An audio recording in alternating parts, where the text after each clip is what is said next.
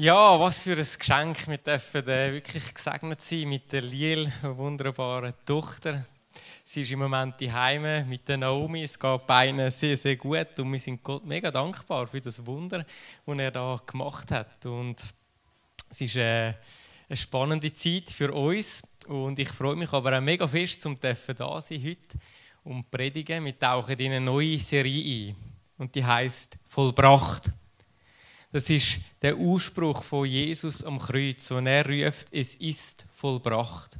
Und wir sind ja in der Zeit vor Ostern, wo man immer näher kommt an den Tod und die Auferstehung. Und wir möchten miteinander als Connect schauen, was hat Jesus damit gemeint, wo er am Kreuz hängt und sagt, es ist vollbracht. Wir werden die unterschiedlichsten Themen haben und das beleuchten. Und das Thema heute ist der Liebesbeweis. Es geht darum, um den Liebesbeweis, wo Jesus vollbracht hat, wo er vorgelebt hat bis hin zum Tod. Und dort ruft es ist vollbracht, der ultimative und größte Liebesbeweis. Und wo ich den Titel sehe und der Liebesbeweis, ist mir eine Geschichte in den Sinn gekommen. Eine Geschichte von Nicholas Winston. Und er ist mittlerweile gestorben er war ein Christ vom Judentum konvertiert und hat in England gelebt und 1938 hat er Ferien machen in der Schweiz. Und zu dem ist es nicht gekommen. Er ist dann auf Prag. Es hat so Prognomrecht gegeben, wo Nazis Übergriff gemacht haben in Deutschland auf Synagogen, Geschäfte abgebrannt und geschlossen und und und. Und das hat so viele Flüchtlinge gegeben und er ist unter anderem auf Prag, hat die Flüchtlinge gesehen und das hat ihn zutiefst berührt. Er ist heim zurück auf Britannien und hat dort Flüchtlinge das Zeug organisiert. Das sind so Züge gefüllt mit Kind. Es war so, dass gewisse Länder gesagt haben, ja, es gibt gewisse Bedingungen, die wenn erfüllt sind, dann dürfen so Kind ausreisen, bis 17. Und er hat dann Spenden organisiert. Er hat Adoptiveltern gesucht. Er hat nachher Visas organisiert und unter anderem die Züge. Die Züge voll mit diesen Kindern. Und er hat gesagt, es sei keine Heldentat, sondern für ihn einfach selbstverständlich dass man so etwas macht. Und er ist geehrt worden, er ist zum Held worden und er hat das aber immer alles ein bisschen auf die Seite geschoben, weil er hat gesagt, natürlich, das ist das Natürlichste. Ich hätte gar nichts anderes können machen und das hat mich tiefst berührt, wenn er sagt, das ist für ihn einfach ein Liebesbeweis, wo er machen machen. Und wir werden auf Jesus eingehen heute. Und er hat nicht einfach ein paar Kinder gerettet, sondern er hat das ganze Leben der Rettung der Welt gewidmet und das hingegeben. Es ist nicht einfach nur ein Akt am Kreuz, wo passiert ist, sondern das ganze Leben von Jesus Christus ist ein Liebesbeweis. Wir werden in dieser Serie auf die verschiedensten soteriologischen Themen eingehen. Das bedeutet Heil, Rettungsthemen, eine Rettung von Sünde, von Scham. Wir werden darüber reden, wie Jesus Böse besiegt, alle dämonischen Macht und alles Schlimme überwindet. Und darüber predigen, wenn er einmal einen neuen Himmel und eine neue Erde schafft, wo es kein Krieg, keine Tränen, kein Leid mehr gibt. Nicht von all dem. Aber als erstes möchten wir einfach auch den Liebesbeweis von Jesus anschauen. Wie eben sein ganzes Leben bis hin zum Kreuz ein Statement ist, das er vorgelebt hat wo im Kreuz gipfelt, aber schon viel vorher anfängt. Der heutige Predigtext im Johannes 15, Vers 12, da sagt Jesus, und so lautet mein Gebot, liebt einander, wie ich euch geliebt habe. Niemand liebt mehr als einer, der sein Leben für seine Freunde hingibt. Das ist mein Gebot. Liebe einander so, wie ich euch geliebt habe. Es gibt keine größere Liebe wie eine, der sein Leben hingibt. Und wir möchten miteinander anschauen, was meint Jesus mit dem Gebot? Wie können wir jetzt das Gebot ernst nehmen für unser Leben, dem Vorbild folgen und was bedeutet das? Es ist jetzt hier innen recht dunkel. Ich sehe wenig Gesichter, aber es ist noch niemand aufgestanden und rausgerannt. Das ist schon mal ein gutes Zeichen. Und das hat damit zu tun, dass wir 2000 Jahre lang akklimatisiert sind an den Gedanken, dass man sein Leben hingibt für einen anderen. Dass man so eine Opferbereitschaft hat und alles aufgibt. Das ist nicht selbstverständlich. Wir sind heute schon fast übersättigt von dem Gedanken. Eine Weile lang ist ein Kilo von ihm am anderen geritten worden mit diesen Heldengeschichten. Oder mit dem Peter Parker, so ein bisschen der Underdog, der Typ, der einfach irgendwo probiert, das Leben zu schlängeln, aber wenn etwas Böses passiert, dann reißt er sein Kleid ab und unten dran der Spider-Man.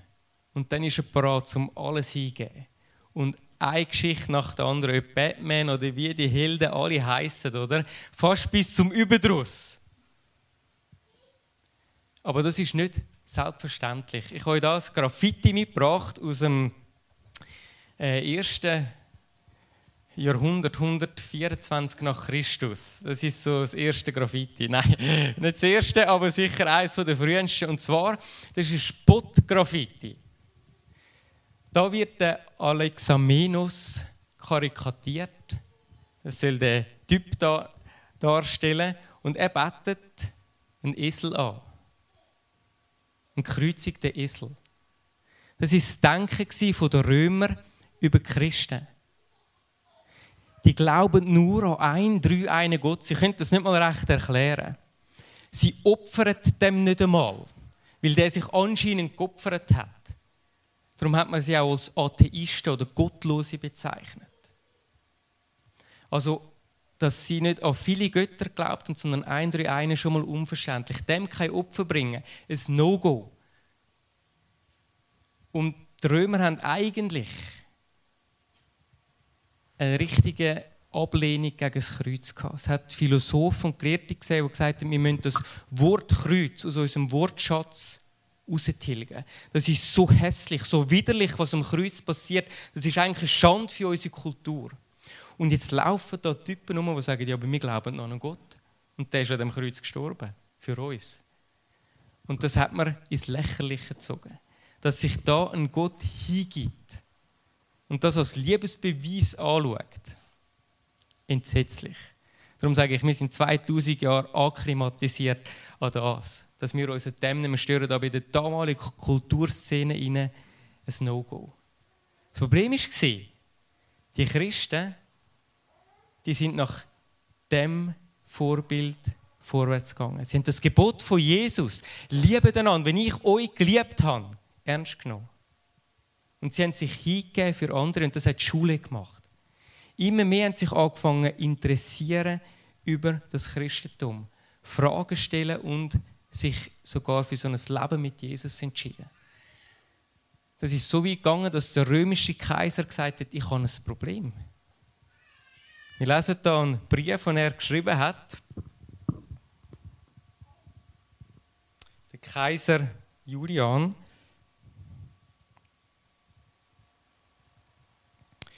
Begreifen wir denn nicht, dass die Gottlosigkeit, da hat er jetzt eben die Christen gemeint, am meisten gefördert wurde durch ihre Menschlichkeit gegenüber den Fremden und durch ihre Fürsorge für die Bestattung der Toten und die angebliche Heiligkeit ihres Lebens.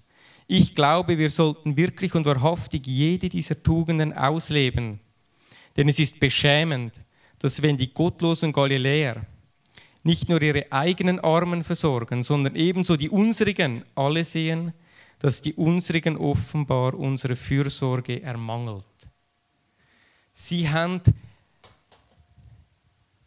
den Auftrag von Jesus wahrgenommen, ihn zum Vorbild genommen und angefangen, liebevoll für andere leben, nicht nur für die eigenen, sondern sogar für ihre Feinde. Und das hat der römische Kaiser in Bedrängnis gebracht. Es sind nicht irgendwelche Barbarenstämme oder feindliche Heer, wo Rom herausgefordert hat, sondern so einfache Typen, die einfach in nächster Liebe gelebt haben, sich selber sogar hingegeben haben, wie sie ein Vorbild hatten, wo das ihnen gezeigt hat, wie es funktioniert. Er hat dann eine Sozialreform gestartet, die gescheitert ist. Und ich habe soweit es mir in meinen Studien möglich war, einmal den antiken Götterhimmel ein bisschen angeschaut und dort findest du alles, so die römischen, griechischen Götter. Dort hast du Götter gehabt, die zuständig sind für Blitz und Donner, für fließende Gewässer, für Fruchtbarkeit. Ich habe sogar einen gefunden zur Beschirmung der Sportstätten. Gewaltig. Aber was du nicht findest, ist ein Gott, der sagt, ich liebe dich. Ich gebe mich dir hin. Ich gebe alles auf für dich. Das findest du im ganz antiken Götterhimmel und sonst nirgends. Und das ist das, wo Jesus vorgelebt hat, wo ihn unterschieden hat in die damalige Zeit. Ich habe noch ein Zitat mitgenommen vom Vishal Mangalwadi. Die Hälfte von meiner Predigtvorbereitung habe ich für den Namen Aussprache Und er schreibt, er ist ein indischer äh, Philosoph und Autor. Er schreibt über das Christentum und den Westen.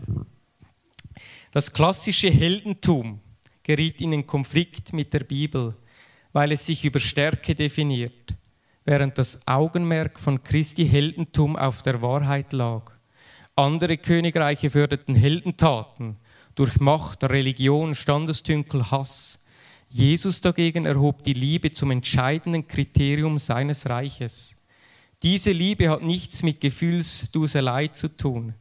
Sie geht über das Gebot, liebe deinen Nächsten hinaus und offenbart sich in erster Linie am Kreuz.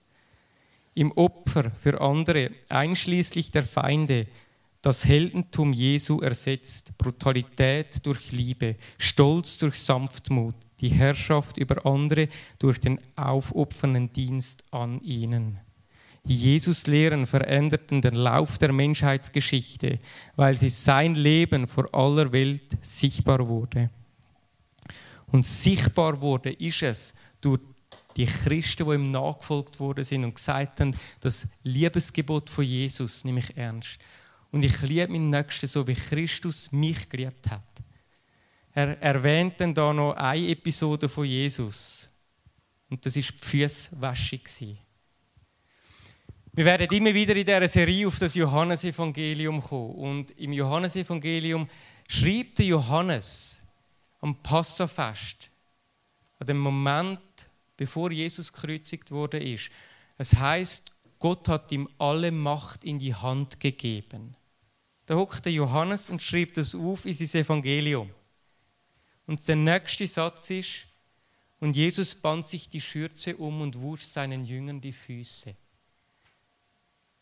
das ist das Weltverändernde. Da redet man von einem Gott, ihm ist alle Macht in die Hände gelegt.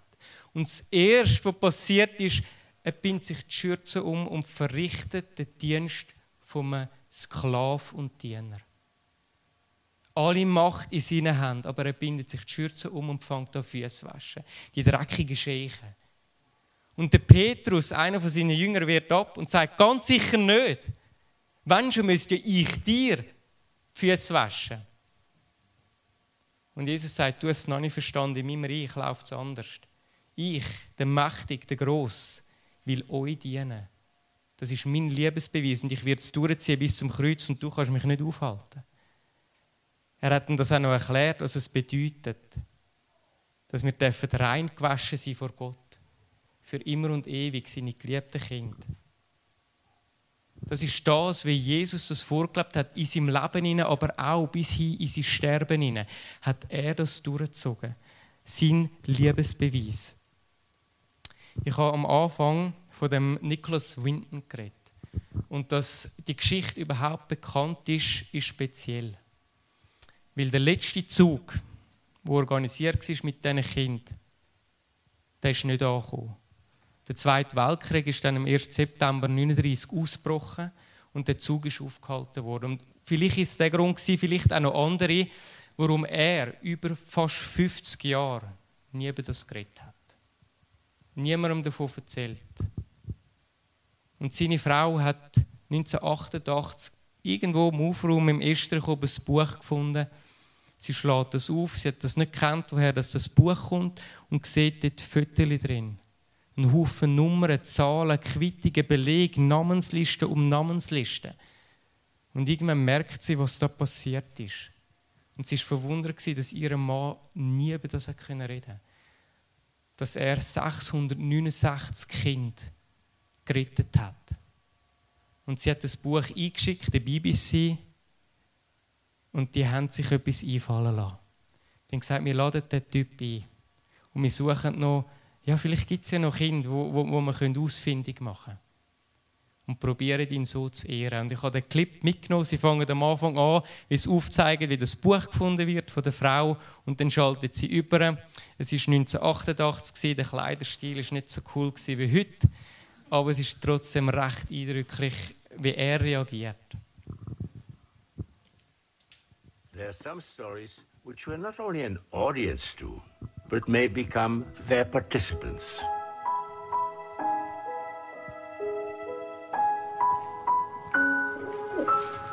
Nicky's story came out by accident after this scrapbook surfaced after gathering dust for decades. Once it did, though, it set about a whole chain of incredible events. That's me before I left for England. But until 1988, I had no idea who had rescued me from all but certain death.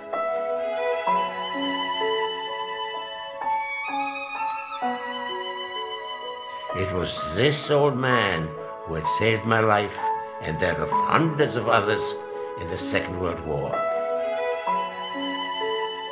Yet for 50 years we knew nothing about him. Four children. This is his scrapbook. There are all kinds of fascinating pictures in it. Perhaps you can see this is a picture of Nicholas Winton himself with one of the children he rescued. If you look at the very back of this scrapbook, fascinating things in it, all the letters. But back here is the list of all the children. This is Vera Diamant, now Vera Gissing. We did find her name on his list. Vera Gissing is with us here tonight. Hello, Vera.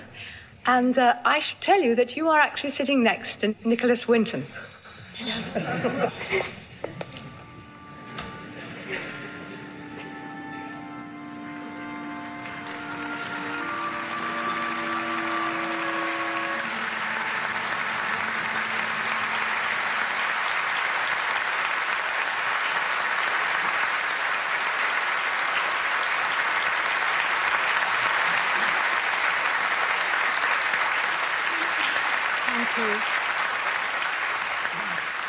I wore this around my neck, and this is the actual pass that we were given to come to England. And I'm another of the children that you saved.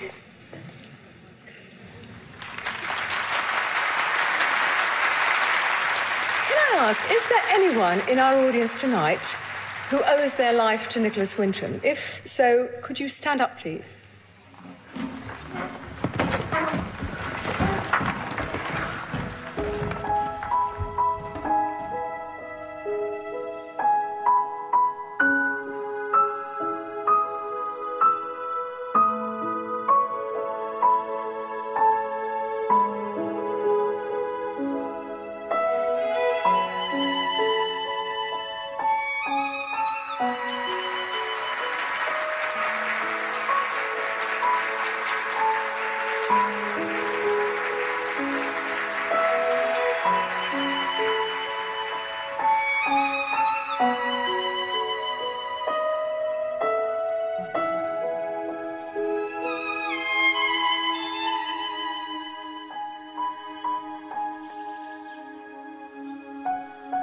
Everybody has. Hat das tiefst bewegt, zu sehen, wie, wie der Mann so viel Kind gerettet hat. Und er hat das nicht an die grosse Glocke gehängt. Er hat das für sich behalten, so viele Jahre, und dann kommt das aus. Und ich habe einfach gestaunt. Und ich habe mir überlegt, wie sich diesen Kind jetzt schon erwachsenen Leuten gegangen ist. Viele sind davon ausgegangen, das hat mit irgendeiner Organisation zu tun gehabt. Vermutlich haben sie gedacht, das Rote Kreuz oder so ist zuständig für die Organisation alles. Und irgendwann kommst du einen Brief über und du merkst, einmal, eine Person hat alles riskiert, so vieles gemacht, damit ich gerettet bin. Und Ich wünsche mir, dass wir das für unser Leben verstehen. Ein Mann hat alles riskiert. Er hat alles hingegeben. Er hat seine Göttlichkeit, alles aufs Spiel gesetzt. Ist Mensch geworden, endlich geworden. Und lebt das vor. Der ultimative Liebesbeweis bis hin zum Kreuz. Und er fordert uns auf, in dieser Liebe ihnen mitzuwandeln, ihn als Vorbild nehmen. Und ich habe da von meiner wunderbaren Mutter einen Bachform mitgenommen, ich habe den Boden jetzt rausgenommen. Äh, da kann man alles Mögliche backen. Und es ist relativ einfach. Alles, was du da rein lehrst und bachst, wird herzförmig. Es geht nicht anders. Und wenn wir mit Jesus unterwegs sind, er in dir und du in ihm, im Gebet, durch Gemeinschaft, durch Bibel lesen, durch alle möglichen Formen, wenn du in Jesus bist, dann wirst du herzförmig. Das geht nicht anders. Es kann gar nicht anders rauskommen wie herzförmig. Wo wir heimgekommen sind mit unserem Töchterli, der Liel, haben wir gemerkt, jedes Kleidungsstück ist zu gross. Wir haben, sie, wir haben das irgendwie ein anders erwartet. Es war alles zu look und zu gross. Und am Samstag, gestern, ist meine Großmutter, also jetzt Urgroßmutter von Liel, Großmutter von mir auf Besuch gekommen und sie hat gesagt, bringt meine Tasche. Normalerweise, sie hat für alle Urenkel ein Deckel gerismet, hat sie für uns gemacht, mega herzig. Und als sie kam, haben wir das Deckel bekommen und auf einmal wird sie nervös. Wo ist meine Tasche, die schwarze Tasche? Meistens ist es so, wenn sie ihre Nase läuft und sie kein Nasentüchchen hat, dass sie dann das sagt. Sie hat etwas dabei. Ich mache das Täschchen auf und da drin hat es ein kleines, weißes Mützchen. Und sie hat gesagt, weißt du, als ich das Foto gesehen und gesehen wie klein sie ist, habe ich noch mal etwas gelismet. Und das ist das einzige Kleidungsstück, das ihr im Moment passt. Und ich habe gewusst, wenn ich jetzt sage, gross ist, wäre nicht nötig gewesen. Hat sie gesagt, selbstverständlich. Das mache ich doch gern. Es hat sie nichts an Überwindung gekostet, an das zu denken. Anzuhocken und nochmal zu lesen. Das macht sie gern, sie liebt das. Warum? Sie ist herzförmig. Mein Grosse kann nicht mehr anders. Und ich wünsche mir für unser Leben, dass wir herzförmig werden, dass wir in dem Vorbild, in wo Jesus gegeben hat, drin sein. Und ich weiß, dass es auch viele Momente gibt in unserem Leben, wo es anders ist, wo wir sogar auch von anderen lernen können, wo vielleicht noch nicht mit Jesus unterwegs sind, was Herzlichkeit anbelangt. Aber wir Christen sind für das aufgefordert worden, von Jesus herzhaft zu sein. Nicht nur zu denen, wo es uns passt, sogar zu den Feinden. Leute, die wir vielleicht einen Ärger haben oder anstößig oder was auch immer sind, die uns nicht ins Konzept hineinpassen, weil man meint, es müsste richtig sein. Und ich möchte für das noch beten. Die Band darf führen kommen. Und ich möchte Mut machen, weiterhin mit dranbleiben. Ich glaube, wir müssen das Rädchen nicht neu erfinden. Ich habe mir lange überlegt, ob ich die Geschichte vom Winton überhaupt soll bringen Sie hat mich zwar so angesprochen, aber ich habe gedacht, es gibt wieder so ein Formbild, wo du weißt, da kommst du nie her. Darum habe ich das mit dem Grossi gebracht. Nicht, dass wir jetzt Lisma lernen, aber wir können anfangen mit kleinen Sachen. Und für sie war es etwas Kleines, das Käppchen zu lesen. Aber für uns in dem Moment gesehen, du, das ist das Einzige, was dieser Gott passt, ist ganz groß und gewaltig geworden. Und ich glaube, wenn du in dem laufst, wo Gott für dich parat hat, und wo du liebst und gern machst und das anfängst teilen mit anderen, dann kann es für sie zum Ultimativen werden. Und das Leben verändern. Und für das möchte ich noch beten. Jesus, ich bitte dich, dass wir, wenn wir jetzt in diese Serie eintauchen und in dem Moment vom Kreuz, einfach dein ganzes Leben dürfen im Blickfeld haben.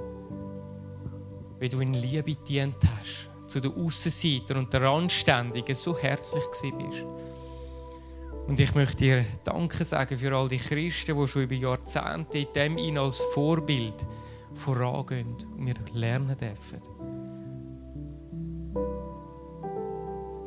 Jesus, ich bitte um Vergebung dort, wo es uns nicht gelungen sind, wo wir nicht herzförmig sind.